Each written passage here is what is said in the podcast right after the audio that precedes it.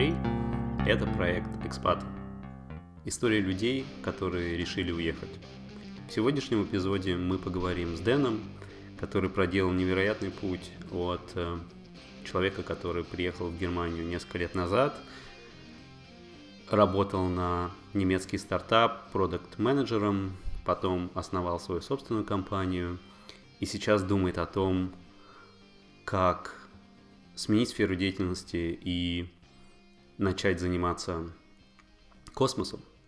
Эм, мы поговорили об очень интересных вещах, э, и мне кажется, у Дэна есть э, уникальная способность э, задавать вопросы за вопросами. Очень интересный эпизод, и я надеюсь, он вам понравится. Э, Дэн, очень, э, очень приятно, что ты э, смог выкроить время и поучаствовать в этом эпизоде подкаста, который называется «Экспаты», где мы говорим о людях, которые приняли решение уехать. И дальше многоточие. Очень приятно, что ты позвал. Эм, на самом деле, очень давно обсуждали именно с Дэном, и Дэн один из эм, эм, вдохновителей всего проекта. Э, и спасибо, что он меня достаточно пинал для того, чтобы я все-таки начал, эм, начал эту деятельность. Э, давай э, в двух словах, а может быть и в большем количестве слов, расскажи немного о себе, о текущем проекте, которым ты занимаешься, чтобы люди поняли вообще, зачем им инвестировать сейчас ближайшие 60 минут для того, чтобы тебя слушать. Ну, они не только меня слушают, тебя еще. А, так, ну, Начнем с самого, наверное, простого. По образованию я инженер вычислительных систем. Я построил и продал две компании. Профессионально занимаюсь продукт менеджментом продукт менеджментом для крупных компаний. А, также, в, ну, также занимаюсь дизайном, программированием. А, в 2015 году я переехал в Берлин, уже пять лет. Сейчас я занимаюсь проектом, который позволяет тебе выучить э, все, что ты хочешь, со стопроцентной гарантией. Такая волшебная, волшеб, волшебная таблеточка, которая помогает тебе выучить абсолютно все, что ты хочешь. И что это конкретно? Ну, сейчас это приложение э, для iPhone и iPad, э, в будущем для десктопа, и в еще более далеком будущем это будет контент интерактивный. Вот, это такая интересная техника обучения, называется интервальное повторение. Она не очень, мне кажется, известна, а, особенно русскоязычным а, слушателям. А, в общем, суть заключается в том, что ты разбиваешь предмет, который ты учишь, на маленькие-маленькие факты, и приложение тебе их показывает в увеличивающихся интервалах каждый раз, и это самый эффективный способ что-либо запоминать. Вот, но если ты э, немного интересуешься теорией обучения, как вообще, как вообще происходит обучение, то ну, вот у нас это есть мантра, это про то, что э, зуб, зубрежка — это типа не обучение. Но на самом деле память является э, самым главным основанием для любого вида обучения, и если ты ничего не помнишь, ты ничего и не знаешь. Вот, и память — это прям такой ключевой момент в изучении новых предметов. И, соответственно, это приложение и техника позволяет тебе очень эффективно запоминать э, вещи. Вот, и она очень интересная и любопытная. Супер, ну вот и прекрасный промоушен. Э, я от тебя скажу, что приложение приложение действительно работает, оно интересно, и э, это не просто так такой э, сайт-проект, его несколько раз Apple фичерил в своем сторе, и, в общем, это такая прям крупная история, вот. Может быть, поподробнее поговорим как раз позже Э, позже в подкасте, но сейчас уже понятно примерно, э, примерно чем ты занимаешься, вот, и твою перспективу. Э, и сейчас хотелось бы, конечно, задать вот некоторые вопросы из первого блока, когда ты уехал, и когда тебе, самое главное, может быть, незадолго до этого, когда тебе пришло понимание, что ты хочешь уехать? Понимание. Ну, это такой э, плавный процесс, но потихонечку происходит. Понимание пришло, начало приходить с тех пор, как я начал путешествовать. Вот. Ну и ключевой, наверное, был 2014 год. У меня, в принципе, такой был достаточно... Предыдущий год был тяжелый. Я в январе 2014 года бросил все свои проекты, все на свете, купил э, билеты в Азию и без, без обратного билета и уехал. А в феврале наступил всякий э, Крым наш, и, в принципе, стало понятно, что, э, наверное, даже возвращаться не стоит. Ну и, в общем, в этот момент я, наверное, понял, что надо, что надо что-то менять со своей локацией. То есть э, то, что происходило в мире, ты уже немножко так э, описал, 14 год, понятно, э, достаточно спорные такие, э, спорное такое время для истории э, России и вообще Восточной Европы. Э, и, э, соответственно, последний день э, на родине. Вот у тебя было такое понимание, что ты понимаешь, вот сегодня это вот конец? Да не, последний день на родине был длиной в целый год, вот, потому что я из Азии все-таки вернулся, а, нужно было понять, куда, как ехать, и вся эта история с переездом в Германию заняла а, примерно год. Оформление всех а, бумажек, заверение всяких дипломов, поиск путей. Вот, поэтому там было очень много последних дней. вот. Э, расскажи немножко, э, может быть, э, подробнее о бумажках там и так далее. То есть какой ты выбрал там путь э, переезда, почему Германия, например, да, почему именно на эту страну пал, пал твой выбор? Не, я бы не, не сказал, что я прям вот сидел, думал, э, рассуждал. А, у меня было несколько знакомых в Германии. А, еще я во время путешествия обрел а, очень большого друга, ну, который с кем с кем до сих пор друзья. Вот он, соответственно, в Германии жил. Ну, в принципе, мне, наверное, было не особо важно куда. А, на Германию я просто смотрел как, а, такая достаточно сильная сильная экономика. А, ну, плюс я был здесь за за незадолго до этого. Мне, в принципе, страна очень нравилась. Вот.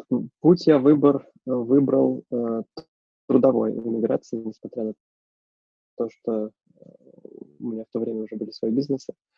Вот, а, потому что с бизнесом это было все намного-намного дороже. А, а трудовая миграция – это как? У тебя есть диплом, ты можешь подать на Blue Card, а, вернее, до этого ты получаешь визу по поиску работы, которая дается тебе на 6 месяцев, оформляешь все эти бумажки, идешь в посольство, подаешь документы, тебе дают визу паспорт, и ты можешь 6 месяцев в Германии делать все, что тебе душе пожелает, вот, искать работу, тупить, что, что хочешь.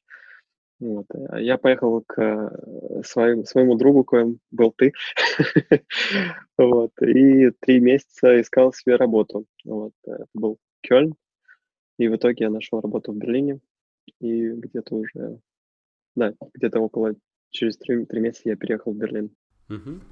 Э, была ли какая-нибудь, э, была ли какая-то разница между тем, как ты представлял, как это будет? Именно э, вот сейчас мы говорим о сложности там переезда, бумажек, виз и так далее, и как это действительно было? А, да, я думал, будет намного проще, потому что я был такого высокого мнения о себе, немного завышенного, так скажем. А, поэтому я думал, меня сейчас там а, здесь э, с руками-ногами будут отрывать. Э, вот. А в принципе в Германии найти работу без, а я не знаю немецкий язык, а, без немецкого языка, я думаю, что это на грани невозможного. Ну, то есть у меня не получилось это, это, провернуть. А, несмотря на то, что у меня был ряд собеседований, а, но еще такая специальность, продукт менеджмент ее бы, я сказал, с э, языком сложно найти э, толковую, толковую работу. Без языка, без опыта работы ты, в общем, э, выглядишь... Ну, ты такой гастарбайтер, вот, непонятный, из, из, далек, из далеких краев, поэтому к тебе достаточно осторожно, мне кажется, относятся. Вот, но зато в Берлине такая очень демократичная интернациональная среда, где все гастарбайтеры по-моему, в Берлине э, русско, русскоговорящих, э, русскоговорящего населения больше, чем самих немцев. Таких вот, э, все из Берлина коренное население уехало давно. вот. Ну, поэтому в Берлине было попроще. Э, затронули эту тему э, стереотипов, э, вот, э, ты уже об одном рассказал, или некотором ожидании. А какие вообще у тебя были стереотипы, то есть что было, э, оказалось в Германии так, как э, ты ожидал? Есть две Германии. Есть вот Германия, которая Германия, а есть Берлин. Вот. И Берлин — это вообще не Германия. Ну, то есть вот это то, что я не ожидал. А Берлин на Германию вообще ничем не похож.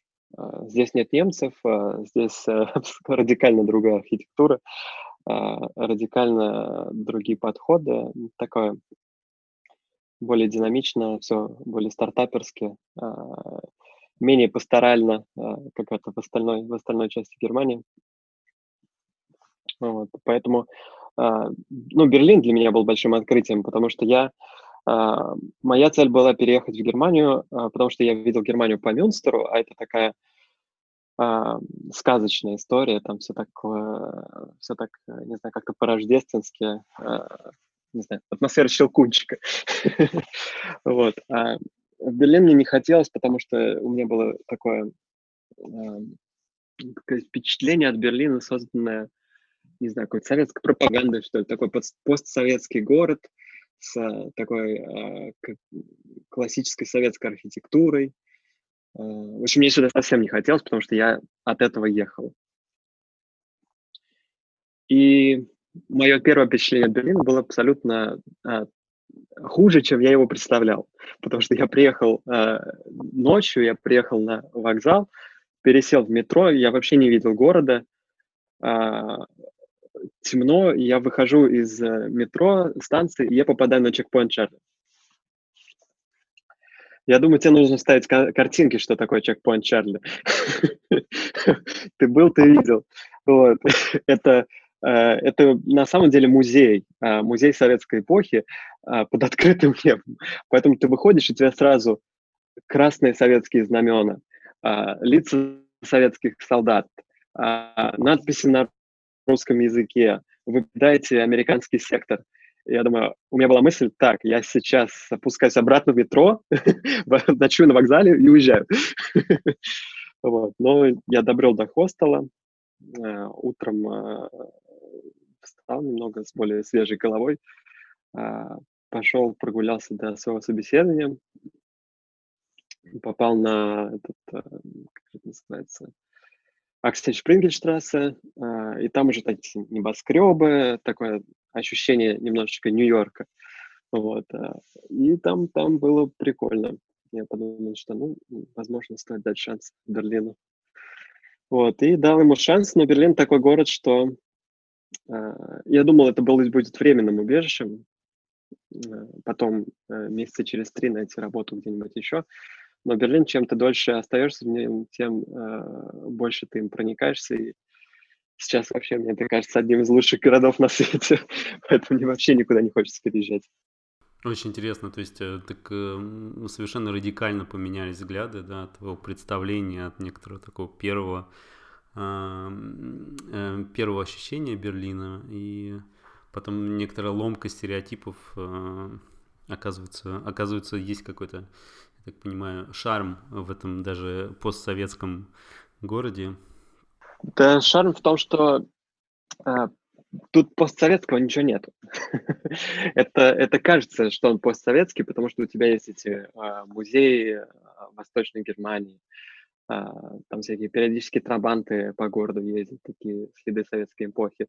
Но это чисто такая ширмочка для, ну, Германии, со всего мира приезжают посмотреть вот на этот советский период. А на самом деле здесь вообще ничего этого нет.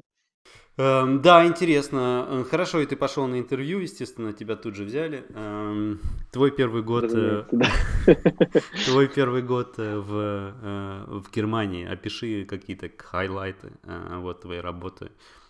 Ты работаешь, ты работаешь project management, менеджером. Продукт. Продукт, большая product. разница. Большая, большая разница, сори. А, и, ну, просто первый год в Германии, какие у тебя были ощущения? Что ты делал? Первый год. А, первый год. Ну, интересно это было. Не это самое, а, ну, необычно, не, не, немного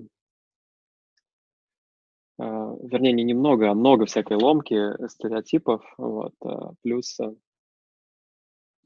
Ну, давай начнем, начнем, наверное, с рабочей среды. Тут как бы, в отличие от России, у тебя есть представление, что работают правила. Вот. Но ты в это не веришь, потому что ты, ты приехал из России. вот. Это сложно поверить, потому что это реально другой мир. Вот. И первые пол, полгода я жутко э, стрессовал по поводу э, тестового периода на работе, потому что э, я, я знаю, как это происходит, что тебя могут в любой день э, уволить, поэтому я каждый день переживал, что меня уволят. Соответственно, я и работал соответствующе, чтобы меня невозможно было уволить. Тестовый период у тебя был полгода, да? Да, да. А, я согласился на полгода, потому что я тогда особо не думал, ничего не понимал, не знал, потому что мне было а, важнее всего. Сейчас бы я, конечно, период полгода ни за какие ковришки бы не пошел. Вот. А, когда заканчивается тестовый период, по контракту тебя не могут уволить. Вот, и это прикольное ощущение, когда тебя не могут уволить. Вот, то есть э, это нужно как-то, ну, очень сильно постараться, чтобы тебя было, были какие-то легальные основания уволить. Вот. А, и это новое ощущение было для меня. Я вот, я вот его прям запомнил, то, что, окей, меня не могут уволить. То есть это, это прикольно. А, новое ощущение, которого я э, на родине никогда не испытывал, потому что ты не относишься к работе как-то к чему-то перманентному. Вот. Ну, то есть я знаю, что там люди работают по э, много лет, но все равно же есть эта возможность, что тебя э, там, не знаю, в течение двух недель, недель могут распрощаться. Вот, для меня это было большим, большим таким ощущением в то время. Ну и вообще отношение, отношение а, к работе Блин, вот даже сейчас не могу вспомнить конкретно, что именно э, было по-другому. Ты работал, соответственно, полгода, э, полгода очень, э, очень интенсивно, да, то есть и каким образом здесь вот интересно, как, какая была, какой был состав команды, да, то есть, грубо говоря, сколько было немцев, сколько было иностранцев и какая работа, этика работы, что тебя поразило, может быть, в эти полгода насчет этики работы нам немцев против твоей этики работы? Ну, смотри, это как бы был немецкий стартап, и за э, сколько я там проработал? Три, три, четыре? Что-то вроде трех, э, трех лет я там проработал. За эти три года немцев в компании было ровно три штуки. Вот, э, один из э, немцев это основатель. Вот, а так в компании за мои первые полгода э, национальный состав менялся каждый месяц. А, это как бы специфика. Э, бизнес занимался рекламой, вот, и, соответственно, половина компании – это аккаунт-менеджеры. А текучка кадров в аккаунт-менеджменте очень большая, потому что здесь в Берлине много компаний, они постоянно приходят, уходят, идут туда, и все друг друга знают. А, ну, это такая а, ротация большая. Поэтому бывали периоды, когда в компании было, не знаю, 10 человек разговаривает на русском языке, а, потом а, бац, все разговаривают на французском. Потом а, бац, ну, то есть как-то как оно так перетекает очень все. Возможно, даже не за, не за первые полгода, а в принципе так вот достаточно часто менялся этот тот, э, языковой состав. Вот это, ну, это интересно, да. Как меняется отношение, когда ты понимаешь э, к работе, прежде всего, когда ты понимаешь, что это возможно, ну, тебя невозможно уволить. В принципе, ты можешь делать все, что хочешь. У меня не сильно меняется, потому что, ну, это, скорее всего, просто отношение к работе. Я как бы э, человек, который э, своим бизнесом занимался, поэтому я, ну, мне тяжело работать так, как будто бы это что-то не мое, и я, типа, могу спустя рукава что-то делать. Поэтому я немножечко был таким э, одиозным работником. Что ты имеешь в виду под этим? Ну, я слишком, ну, как бы так, я как руководитель, я э, давил очень много на, на людей, на то, что нужно э, больше работать, э, потому что как бы мои представления о том, как надо работать, расходились с, моим, с тем, как люди работали. Ну, то есть а, здесь в Европе люди немножечко расслабленней, вот, мягко говоря. Вот, а, и как бы особенно немцы, с которыми я встречался, потому что... А в чем это выражается? Ну вот у нас был программист, который приходил утром на работу, а вечером по нему можно было сверять часы. То есть э, в 6 часов, э, э, ни минуты раньше, ни минуты позже, дверь закрывалась за ним. Вот. И что бы ни происходило. И меня это удивляло. То есть, а, ты же программист, а, это, это очень такая специфичная работа, когда у тебя, ну, ты в потоке можешь работать. И, а, ну, в общем, это было странно для меня. Ну и как бы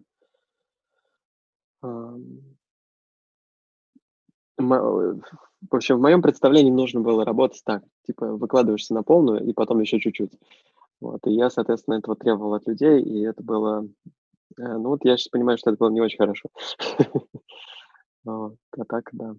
Это, про, это продолжилось все три года, да, которые ты там был? То есть ты не пришел к, к некоторому такому немецкому способу или там европейскому способу work-life balance э, и так далее? Ну, мне кажется, во-первых, это немецкий способ э, работать, потому что немцы работают, э, по моим впечатлениям, очень хорошо. Ну, то есть они прям пашут. Ну, это как бы, это как бы видно э, на, на улицах. Ты когда по городу идешь, ты понимаешь, что люди работают. Вот, как бы, э,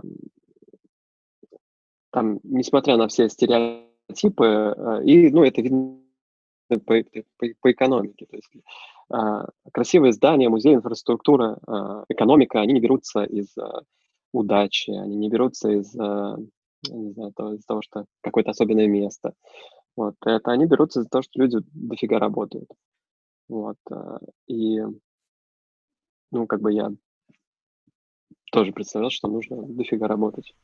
А как ты думаешь, чем можно объяснить э, этот, э, этот интересный феномен, э, что люди как бы с одной стороны дофига работают, а с другой стороны э, вполне себе работают с 9 там, или с 9 до 6, с 10 до 6, и умеют, э, и у них есть кроме работы также жизнь, которая тоже очень структурирована, очень такая размеренная по э, меркам Э, я так, я так скажу, такой э, среднестатистической э, российской компании?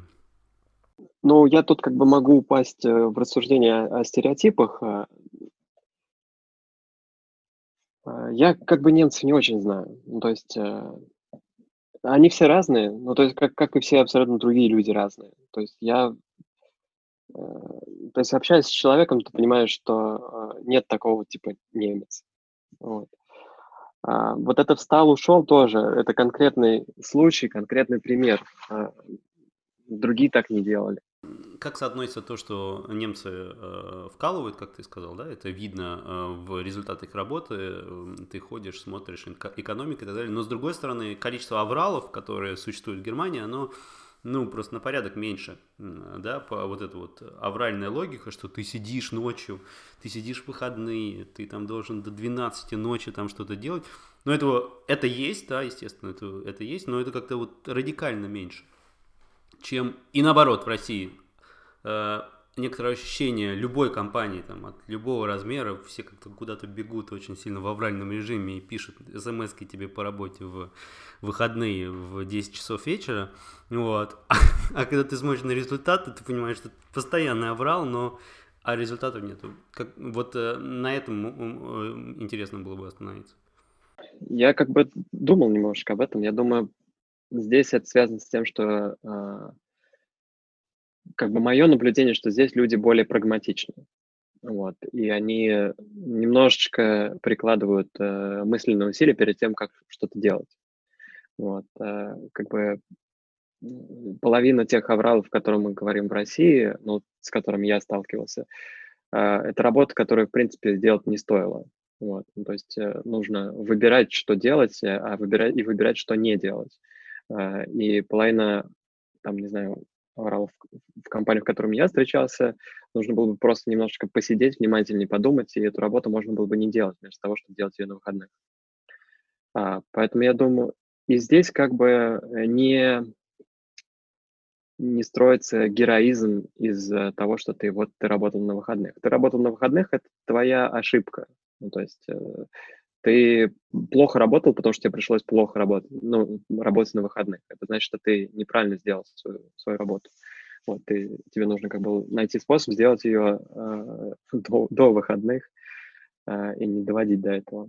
Вот. И это, кстати, наверное, какая-то такая общая линия.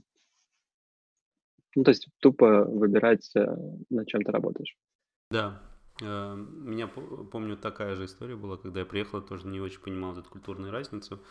Э, с работой, да, в, в авральном режиме тоже, э, когда ты говоришь шефу, я работал на выходных, я такой молодец, на тебя так смотрит очень странно, типа, а зачем ты приходил в офис в выходных?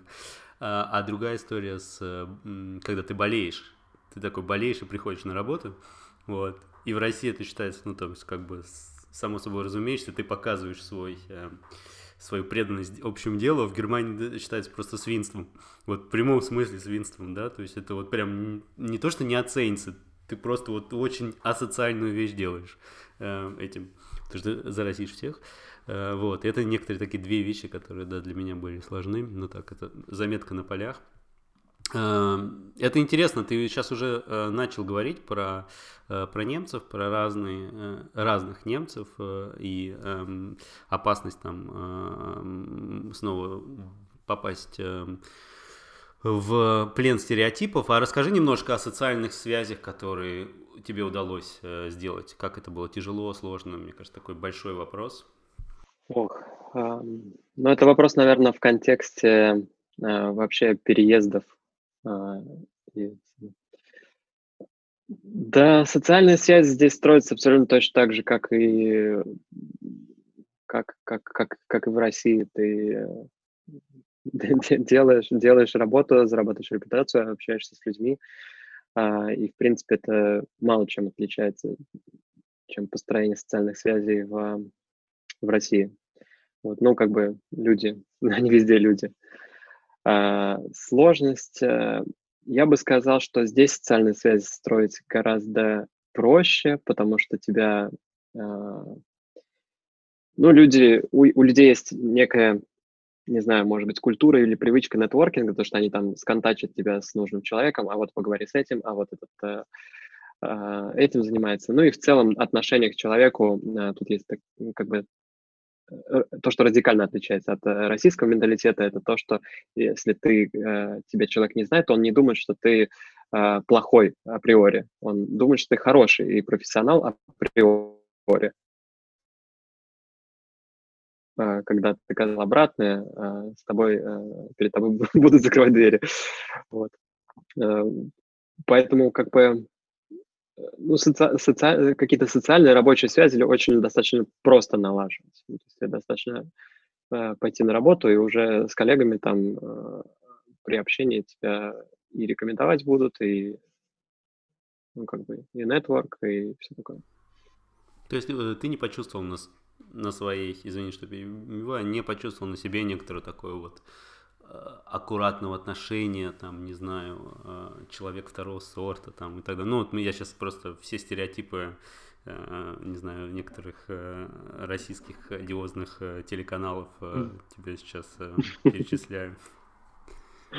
Я не смотрю одиозный канал, но я примерно представляю, о чем ты говоришь. А, нет, нет, вообще нет. Угу. Наоборот, наоборот подозрительная вежливость, знаешь, вот такая вот, э, вот эта вот российская. Подозрительно, они подозрительно хорошо и вежливо себя ведут. Что-то там не так. Вот это ощущение было. Слишком хорошо надо. Ну и иногда это действительно так, да, где подвох? Ну, то есть ты э, идешь на десятое интервью, а, там все классно, все хорошо, вы уже чуть ли не друзья обнимаетесь, а потом а мы нашли другого кандидата. Да. Вот, ничего, не это самое. А, как бы, да. Ну вот это, кстати, да, это интересно. Ам, хорошо, э, на работе, то есть через работу некоторый такой самый быстрый способ найти социальные связи, как ты сказал. А что с друзьями? Сколько у тебя немецких друзей? Самый популярный вопрос. А, один, вот, который в 2014 появился один. Вот. Но друзей, в принципе, у меня не особо. Я такой достаточно асоциальный тип. А, а, вот. а, Друзей, друзей, друзей. Ну, короче, с друзьями а, всегда сложно. Ну, если мы говорим о каких-то таких а, достаточно а, не типа друзья в Фейсбуке, а люди, с которыми ты можешь пообщаться и на значимые для тебя темы и найти какое-то понимание, то, в принципе,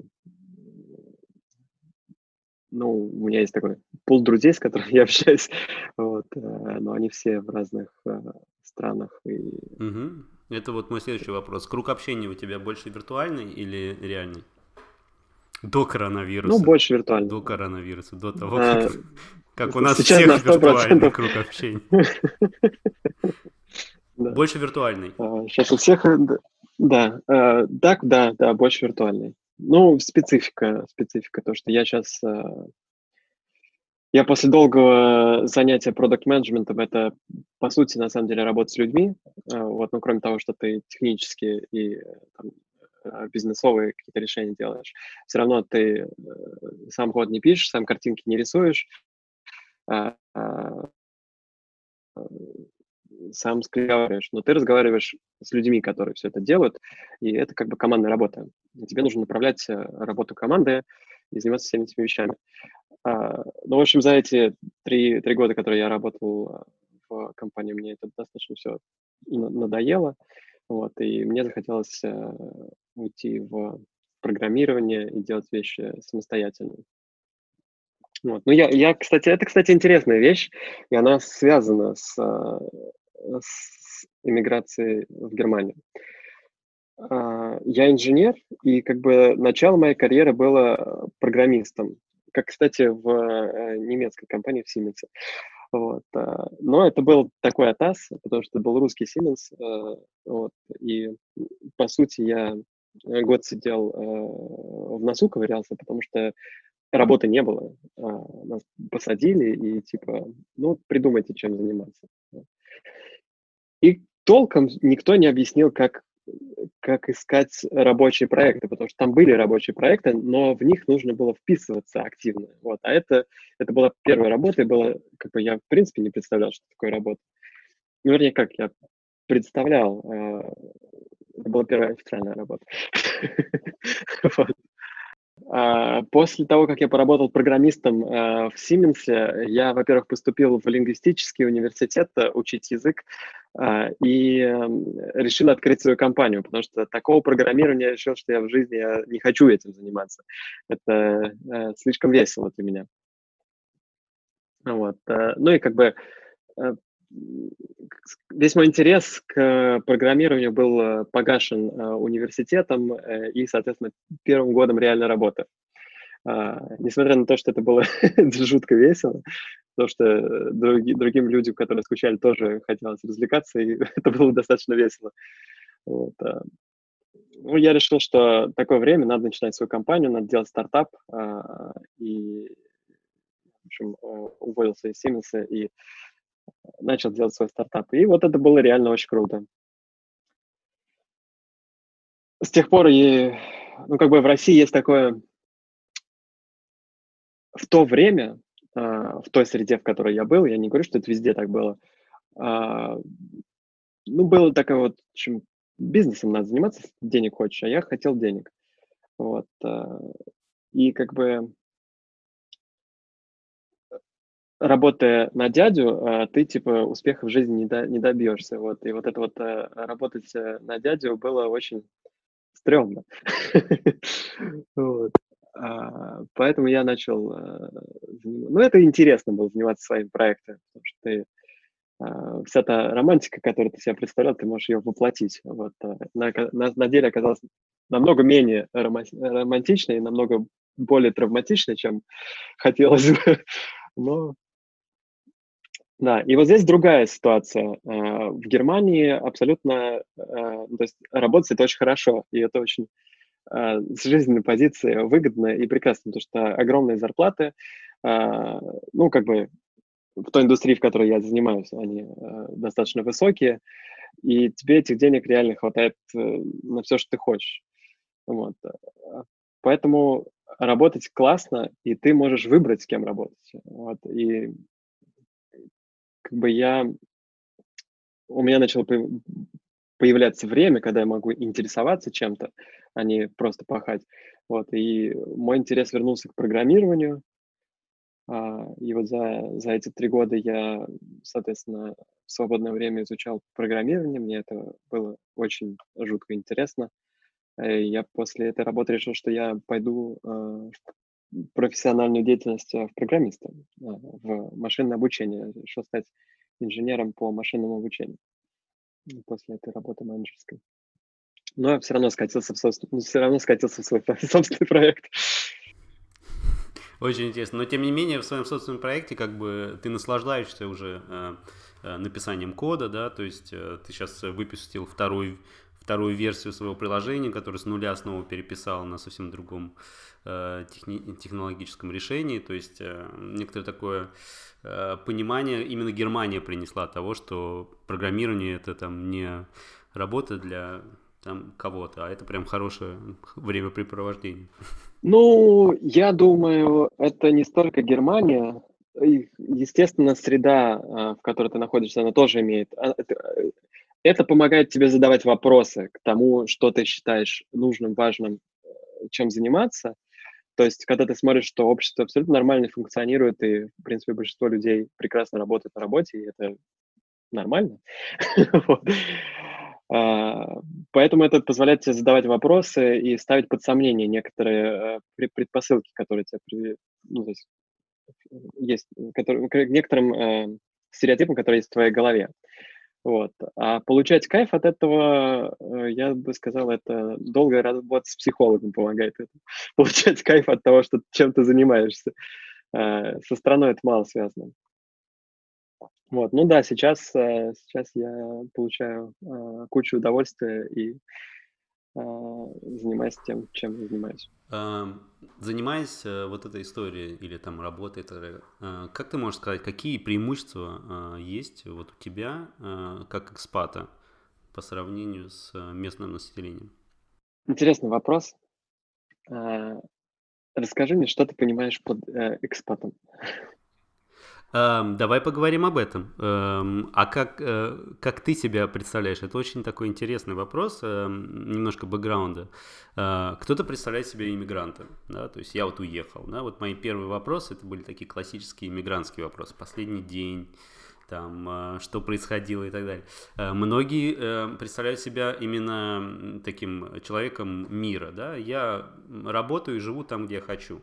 Вот. У кого-то более, э, более индивидуальное представление. Вот какое твое представление о себе? Как ты себя идентифицируешь? А, это классный вопрос про идентичность. Э, и я себе начал эти вопросы задавать вот во время своего первого самостоятельного путешествия, которое длилось э, три, три месяца. Ну, то есть ты, по сути, три месяца наедине с собой и, и можешь потерроризировать себя разными вопросами.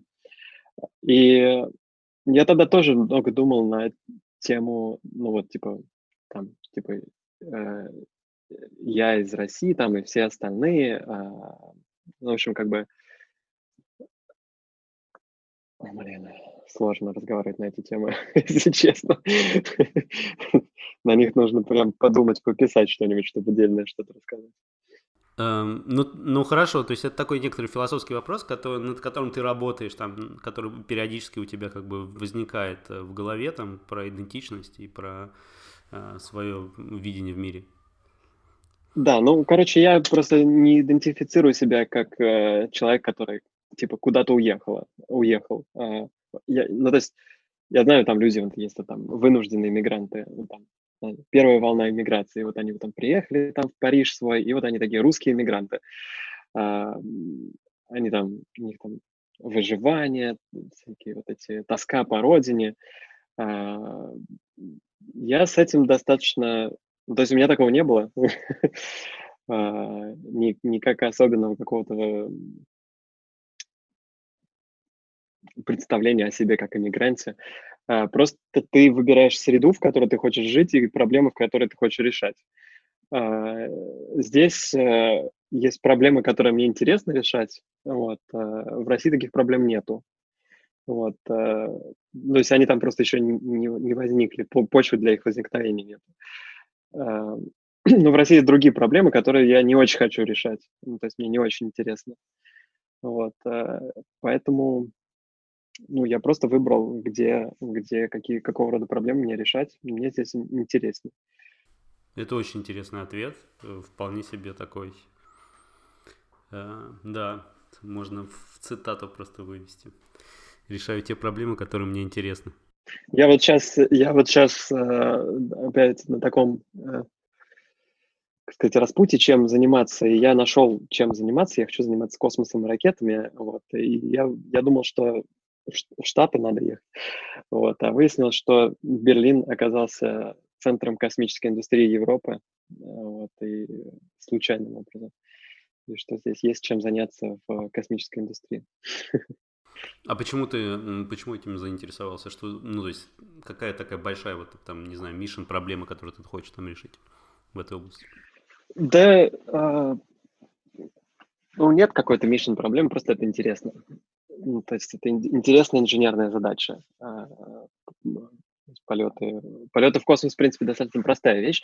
А вот, например, колонизация других планет а, и всякие такие разные штуки. Там, не знаю, даже запуск тех же э, спутников – это, в принципе, интересная, прикольная инженерная задача. Э, и ну, мне хочется двигаться просто в этом направлении. А, большой какой-то глобальной задачи миссии нет, а, ну, есть какие-то такие мысли, а, ну, просто сделать какую-нибудь штуку, которая в космос полетит. Это тоже при, прикольная задача, над которой можно работать. Вот. Плюс это сложно. Я люблю сложные задачи. Замечательно. Это очень, очень сильно ты ответил на вопрос. Это просто вот эм, Э, от некоторого там человека, который получает Blue Card, вот, и работает э, какой-то стартап через человека, который делает свой проект, э, в человека, который хочет запустить что-то в космос. По-моему, это замечательный такой прогресс за сколько там, несколько лет, который ты живешь в Германии. Вот. Я думаю, ты бы это сделал, конечно, живя где угодно. Вот. И тут... Ну, да нет, вот это вообще спорный вопрос. Ты считаешь, это спорный вопрос, да? Отсутствие инфраструктуры. Ну, то есть, где, где, где, где, где что ты в России будешь делать? Э, в... Ну как же, мы первые, на, мы же Гагарин, Байконур. Да-да-да, мы до сих пор э, запускаем, да-да-да. Но дело в том, что все эти вещи были сделаны достаточно э, примерно в то время, когда мы были в космосе.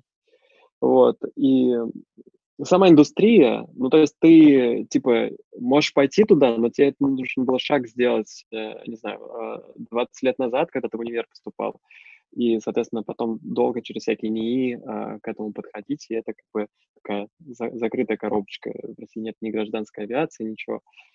Ну, в смысле, так, частной, частной. Э, соответственно, никаких частных компаний.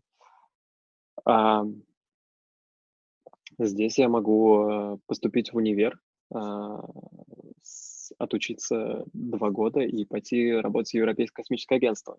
Вот. А, вполне себе осуществимая а, траектория. Вот, и достаточно такая straightforward.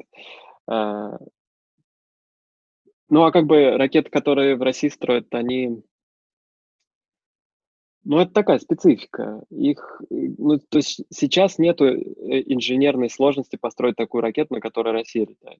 Вот, ну, то есть вот этот протон, э, тот же самый. А, ты как бы можешь пойти э, посмотреть уроки в интернете, а, а, почитать несколько книжек, и, в принципе, обладая неким финансовым бюджетом, такую ракету построить, ну, это достаточно тривиальная задача. Вот, сделать ее переиспользуемой, вот это вот сложность э, огромная. Вот. А современные вычислительные системы, системы это достаточно, ну, то есть обычные такие, которые ракеты улетают и падают, это не сильно сложно. Э, мне кажется, тут э, восхитительный кат из космоса в Back to the USSR. Мои любимые вопросы, на которые, как я всегда говорю, ты можешь рассуждать из-за того, что мы все из разных стран с совершенно разными особенностями, как я это говорю. Ты можешь ответить на этот вопрос так обтекаемо, как ты хочешь. Эм, когда ты вернешься, что должно произойти э, в России, чтобы ты вернулся? И есть ли вообще у тебя такие желания, мысли и так далее? Ну, перемещаться и особенно возвращаться должны быть э, причины. Когда возникнут такие причины, тогда вернусь. Отличный ответ. Эм, Дэн, э, спасибо тебе большое э, за твое время, которое ты этому посвятил. Это был такой просто такой эпизод, который я совершенно не ожидал. Эм, вот, э, несмотря на то, что мы долго с тобой знакомы, я думал, это будет так достаточно эм, достаточно тривиально пройтись по вопросам. В результате мы полетели в космос. Вот. Или пришли к тому, что это достаточно тривиальная задача сделать ракету, которая летает в космос. Супер.